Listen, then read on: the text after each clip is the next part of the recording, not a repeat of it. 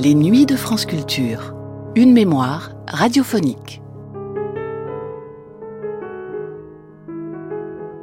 Un chaos froid. C'est ainsi qu'on pourrait résumer la prose et la pensée de Clarice Lispector. Un chaos, non pas parce que c'est illisible, parce qu'on n'y comprend rien, mais dans le sens étymologique du terme, du mot chaos, faille, béance. C'est une ouverture sur une absence absolue, un vide métaphysique et cosmologique qui pour autant n'induit pas de panique.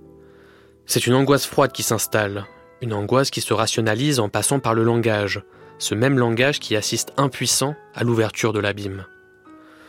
Clarice Lispector ne s'ankylose pas des hiérarchies artificielles de la pensée humaine.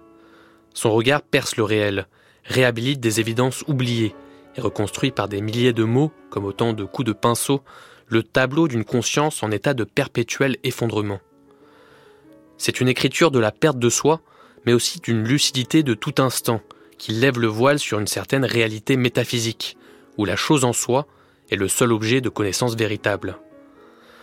C'est en tout cas le portrait que dessine en creux ce deuxième épisode de Clarice Lispector, L'histoire d'une âme, de Marie-Christine Navarro et René Elkaïm Bollinger, avec notamment Hélène Sixou, Clélia Pisa et Hector Bianchotti. Une émission réalisée par Colette Chemama et diffusée pour la première fois le 5 juillet 1983.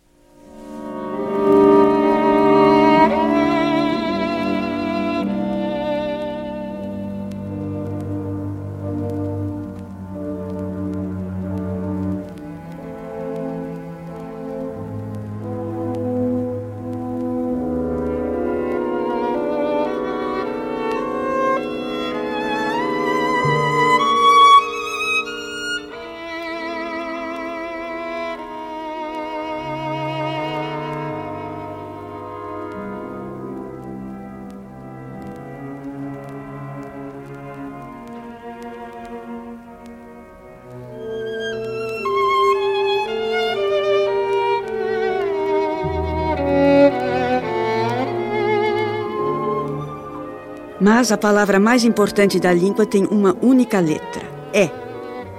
Mais le mot le plus important de la langue a une lettre Estou unique. no seu âmago. É. Ainda Mais estou. le mot le plus important de la langue Et. a une lettre Estou no unique. centro vivo e mole. Et Je suis oui. en son cœur. J'y suis Et. encore. je suis en son Je suis dans cœur. le centre vivant et mou. J'y suis encore. Je suis dans le centre vivant et mou. Encore. Tremblotant, et c'est élastique. Comme le pas d'une panthère noire luisante que j'ai vue et qui marchait doux, lent et dangereux. Mais pas en cage, non, parce que je ne veux pas. Quant à l'imprévisible, la prochaine phrase m'est imprévisible. Au centre où je suis, au cœur du est, je ne pose pas de questions. Parce que quand c'est, c'est. Je ne suis limité que par mon identité.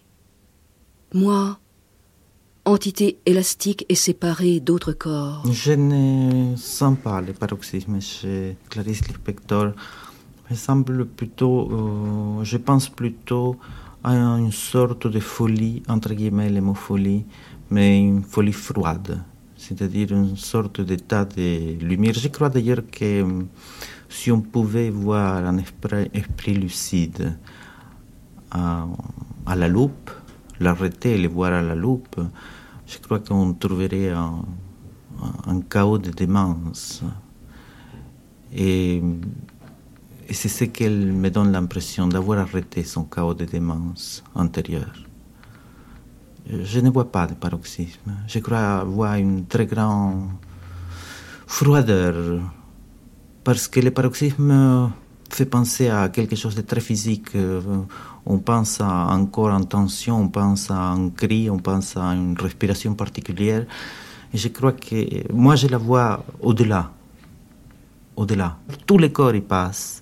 Mais déjà, elle ressort dans le livre dans un état de, de calme, des froideurs. J'aimerais bien que ces mots aient, aient un autre sens. C'est-à-dire euh, que froideur signifie une sorte de lucidité extrême, une sorte de la vie comme les oiseaux doivent voir les villes. Je crois que quand, quand on a une, une conscience très élevée des choses, de la vie, du monde, de la matière, je crois que fatalement, on, dépasse ces notions qui nous aident à vivre, nous, qui sont, par exemple, le moi, le je. Euh, il y a des expressions dans les langages, je crois que dans toutes les langues, en tout cas dans toutes les langues, langues indo-européennes, on dit toujours, euh, sans se rendre compte, mon bras, mon cœur, ma douleur.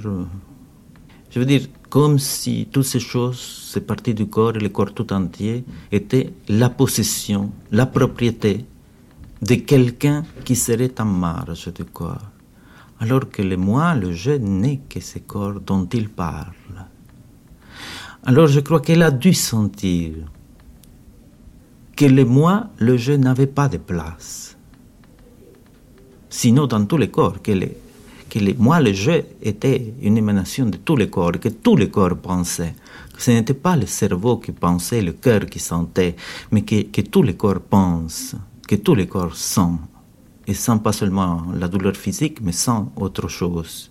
Et je crois que c'est pour ça que, à l'extrême limite, elle a senti que, que la seule chose vraiment vraisemblable, c'était d'éliminer les personnes et ne laisser que les neutres.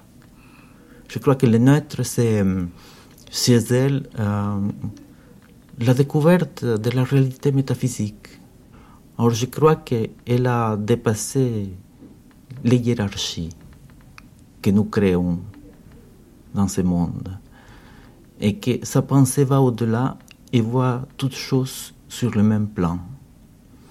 Donc c'est plutôt une sorte de plénitude. Et la plénitude est, chez elle est négative, négative par rapport à la personnalité. Mais il y a aussi le mystère de l'impersonnel qui est le it. J'ai l'impersonnel en moi. Et il n'est pas corrompu et pourrissable par le personnel qui parfois me trompe. Mais je me sèche au soleil et suis un impersonnel au noyau sec et germinatif. Mon personnel est l'humus dans la terre et vit du pourrissement. Mon hit est dur comme un silex. La transcendance en moi est le hit vivant et mou. Et à la pensée qu'à une huître. Est-ce que l'huître, quand elle est arrachée de sa racine, sent de l'anxiété? Elle devient inquiète dans sa vie sans yeux. J'avais l'habitude de faire couler du citron sur l'huître vivante, et je la voyais, avec horreur et fascination, se tordre toute. J'étais en train de manger le hit vivant le hit vivant et le Dieu.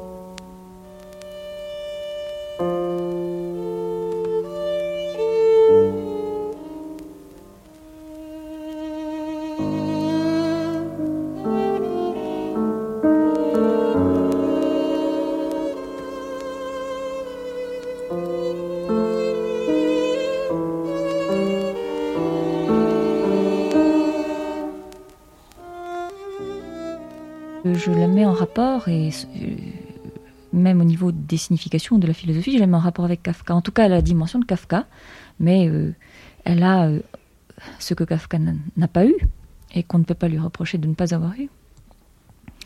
Elle a l'étoffe, le, vivant, euh, je dirais le corps textuel et, affectif que Kafka n'a pas pu avoir. Et elle a une écriture qui est à la fois... Enfin, c'est l'écriture la plus, la plus puissante, la plus impressionnante en réalité. C'est-à-dire, c'est vraiment, enfin, à vrai dire, on pourrait la classer justement du côté des philosophes. Et en même temps, euh, la plus nue, euh, c'est une écriture pieds nus. Et ça, c'est exceptionnel. J'ai jamais vu une, combinaison euh, de pensée et, de paroles aussi forte. En tant qu'habitante donc de, la littérature, ben, je me sentais terriblement seule depuis très très très longtemps. Parce que la littérature contemporaine produit très peu d'œuvres aussi vastes, aussi à la fois aussi primitives et aussi majestueuses. Et, et, puis aussi parce que finalement les grands textes dans la littérature, dans l'histoire de la littérature en général, ce sont quand même des textes d'hommes, ce qui ne veut pas dire que ce ne sont que des textes d'hommes, puisqu'il y a de la féminité chez les hommes, et d'ailleurs un grand texte est toujours quelque chose comme ça de, de multiple, de pluriel. Mais il y a quand même un biais, une approche, ou, même, je dirais, un certain savoir, par exemple, sur le monde, sur les êtres humains, euh, qui se manifeste plus, plus aisément, euh, plus librement, euh, à partir de, je dirais presque d'un corps de femme. Et, et même, je dirais, l'audace d'une écriture comme celle de Clarisse, qui, qui m'apparaît comme, euh, justement, ce que je vous ai dit, une écriture pieds nus, enfin la plus dépouillée, finalement la plus, la plus téméraire dans sa nudité. Kafka et Clarisse Lispector disent des choses en ce qui concerne la vie et la mort, le rapport au Dieu, etc., aux puissances, euh, au destin, qui sont d'une densité dans la contradiction, dans la tension, etc., tout à fait équivalente, et qui d'ailleurs qui se rejoignent par certains points. En même temps, c'est vrai que par exemple pour Kafka, eh bien, ça ne peut se dire, c'est une vérité si violente, ce sont des vérités violentes, que ça ne peut se dire que déguisé. C'est vrai par exemple que pour lui, ce sont des choses qui se sont écrites déguisées, dans des fables, dans des, dans des formes mythiques, etc. Au fond, c'est comme si Clarice Lispector avait arraché complètement euh, le mur de la littérature. Elle traverse la littérature et elle revient à la vie. C'est une vie tragique.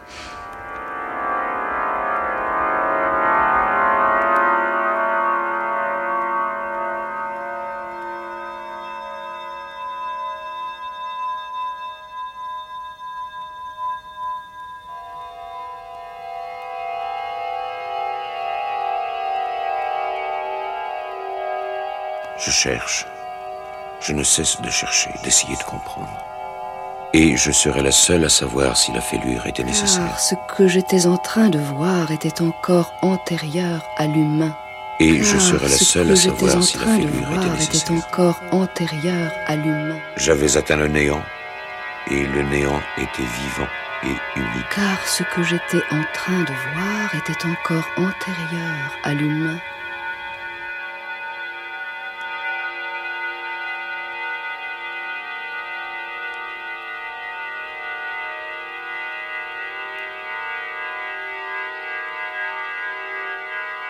Moi, je pense par exemple que le livre qui, s'appelle en français Le bâtisseur de, ruines, ce qui est une, une, catastrophe, et qui s'appelle en, brésilien La pomme dans le noir, est, est, un livre moins séduisant au premier abord. Il a d'ailleurs une facture très romanesque, classique, en apparence. Mais c'est un livre d'une richesse folle. Bon, alors par exemple, je pourrais dire, on l'aime moins celui-là. Enfin, il est moins, euh, moins charmeur. Il n'est pas bien traduit. Il est. Euh, alors, euh, moi, j'ai pas envie de faire le procès des traducteurs. Hein. C'est parce que je pense qu'ils sont qu'ils ont été honorables, c'est-à-dire qu'ils ont fait du travail. Mais je pense aussi que la, justement la subtilité de, la pensée de Clarisse n'a pas été perçue et que toutes les audaces, toutes les fractures, par exemple, qu'elle effectue euh, dans, sa pensée, euh, ont été gommées, limées, parce qu'on s'est tout le temps dit que c'était une erreur ou une grossièreté ou une vulgarité ou, ou euh, quelque chose de maladroit, etc. C'est-à-dire qu'on n'a pas vu justement le fracas qu'elle opérait constamment au niveau de la pensée ordinaire. Alors c'est un livre, c'est un livre qui a justement, enfin on dirait que ça raconte une sorte d'histoire presque policière même. Et, euh, et en fait c'est une sorte d'antigenèse, c'est-à-dire que comme tous les livres de Clarisse, ça part, d'abord ça fait une sorte de navette, enfin d'aller-retour entre la fin d'un monde et puis la reconstruction lente ou la découverte lente du monde suivant, ou et puis en général on va jusqu'à la fin de ce monde-là. c'est une quête, c'est la passion est aussi construite de cette manière-là. c'est la découverte lente de toutes les vérités qui ont été perdues, toutes les vérités originaires, essentielles, vitales, qui ont été perdues par les êtres humains au fur et à mesure qu'ils grandissaient, qu'ils étaient éduqués, cultivés, etc., et qu'ils s'éloignaient de, des vérités primordiales. Alors c'est un, comme ça, c'est une sorte d'énorme quête euh, qui dénonce. Euh. En fait, on pourrait dire que en philosophie, par exemple, euh, on trouverait des équivalents chez Nietzsche ou chez Kierkegaard, parce que c'est ce, type de démarche, c'est-à-dire la transmutation des valeurs, la destruction des valeurs métaphoriques fausses dans lesquelles nous, nous demeurons, et puis le désenfouissement des, des valeurs réelles qui, sont toujours impitoyables, qui ne sont jamais polissées. Euh. Mais enfin, moi, je ne dis pas que justement La pomme dans le noir soit, mon livre préféré. Seulement, il est tout aussi puissant que, les autres. Euh, moi, j'adore Aguaviva. D'abord, le modèle d'Aguaviva, c'est la peinture. Et c'est vrai que c'est écrit comme une série de tableaux. Et c'est tout à fait, du point de vue formel, c'est extraordinaire comme, comme entreprise. C'est-à-dire, il y a 100 euh, petits tableaux chaque tableau est en soi un univers. Et cet univers-là est à la fois un tout et en même temps une partie, parce qu'au fond, il vient euh, de la page suivante et il entraîne l'autre par un phénomène d'écriture, comme ça, de, justement de liquide, de, continuité euh, incessante du style.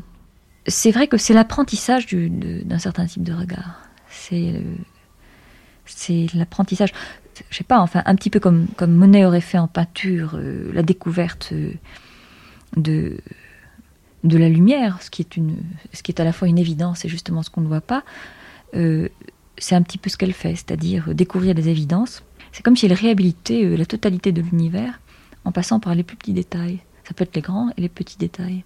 Elle a une pensée d'une d'une richesse, d'une rigueur, et elle veut penser. Je veux dire qu'en réalité, son projet euh, d'écriture, c'est ça qui est quand même tout à fait remarquable. C'est pas le projet de nous raconter une histoire, pas du tout. C'est de penser la réalité. C'est pas pas du tout une romancière. Bon, penser la réalité, c'est le programme du philosophe en fait, ou de certains poètes, c'est vrai. Mais euh, je dirais que le poète a un tel rapport à la langue, enfin à la forme dans la langue, que par exemple son objectif, au fond, c'est un sculpteur, quoi, le poète. C'est-à-dire c'est quelqu'un qui veut sculpter dans la langue. Alors je, je dirais que qu'effectivement il y a une limite alors qu'elle est sans limite? Maintenant le jour se lève et l'aurore est de brume blanche sur les sables de la plage. Tout est à moi, alors. Je touche à peine aux aliments, je ne veux pas me réveiller au-delà du réveillé du jour. Je vais croissant avec le jour qui, de croître, me tue certains vagues espoirs et m'oblige à regarder face à face le dur soleil. Le vent souffle et dérange mes papiers. J'entends ce vent de cris, râle d'oiseaux ouverts en vol oblique. Et moi ici, je m'oblige à la sévérité d'un langage tendu, je m'oblige à la nudité d'un squelette blanc qui est libre d'humeur. Mais le squelette libre de vie, et tant que je vis, je frémis toute. Je n'atteindrai pas la nudité finale, et je ne la veux pas encore, semble-t-il. Celle-ci est la vie vue par la vie. Je peux ne pas avoir de sens, mais c'est le même manque de sens qu'à la veine qui bat. Je veux écrire comme qui apprend. Je photographie chaque instant. J'approfondis les mots comme si je peignais, plus qu'un objet, son ombre. Je ne veux pas demander pourquoi. On peut demander toujours pourquoi et toujours continuer sans réponse. Arriverai-je à m'abandonner au silence expectant qui suit une question sans réponse? Pourtant je devine que quelque part, ou en quelque temps, existe la grande réponse pour moi. J'entre lentement dans mon offrande à moi-même, splendeur déchirée par le chant ultime qui semble être le premier. J'entre lentement dans l'écriture ainsi que je suis déjà entré dans la peinture. C'est un monde enchevêtré de lianes, syllabes, chèvrefeuilles, couleurs et mots, seuil d'entrée d'ancestrales cavernes, qui est l'utérus du monde, d'où je vais naître.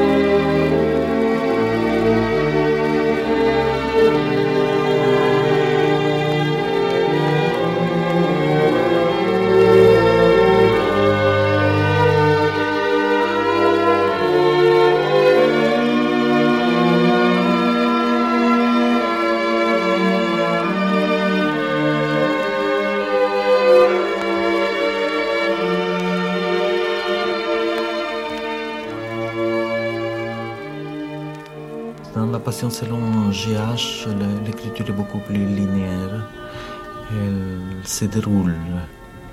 Se déroule euh, de façon presque monotone. Et même si on est toujours dans, au même endroit et dans une sorte d'immobilité où le personnage est immobile, l'écriture se déroule et va vers à la recherche de quelque chose. C'est un peu comme ce qu'on appellerait en musique un ricercare. Une recherche qui n'est pas recherche de l'écriture, mais recherche euh, obstinée des motifs qui l'ont conduit à naître, cette écriture. Tandis que dans Pour du cœur sauvage, il n'y a pas de lignes. Il n'y a que des lignes mélodiques je dirais même que tout l'écriture est éparpillée, que la phrase n'est pas formée. Il y a des phrases au milieu d'une sorte de langage, de langage hésitant, hésitant, qui cherche dans tous les sens. Et qui laisse tomber comme, comme des gouttes de rosée les mots, deux, trois mots. Deux, trois mots qui ont sens, qui prennent sens, mais qui sont comme des, des petites cellules de sens. Et soudain, la phrase commence, mais elle va se couper, elle va pas suivre. Je ne sais pas si, pour continuer la comparaison avec la musique, on pourrait dire que là, elle a une écriture euh, beaucoup plus libre, une écriture qui pourrait faire penser à, je dirais plutôt Alban euh, je pense à quelque chose de très précis d'Alban Berg, au, au, concerto à la mémoire d'un ange, où il a appris ce qui chez les décaphonistes était un système, et chez Alban Berg est comme le souvenir d'un système qui recouvrait sa liberté, et où le chant du violon, car c'est un concerto pour violon et orchestre, où le chant du violon euh, reprend euh, des mélodies. La mélodie, c'est toujours une forme de voix. C'est très bien dessiné. La mélodie est quelque chose de très dessiné où les notes se suivent et bougent, ondulent, et à un certain moment s'arrêtent parce que les chemins, les chemins mélodiques, les chemins du sentiment euh, c'est achevé. Peut-être c'est ça la syntaxe de l'âme.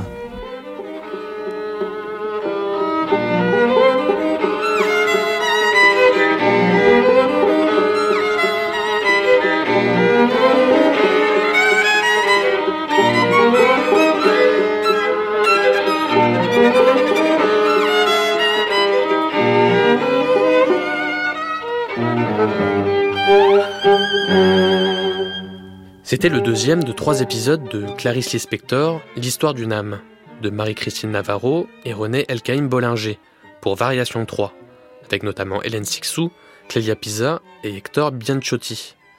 Une émission réalisée par Colette Chemama et diffusée pour la première fois le 5 juillet 1983.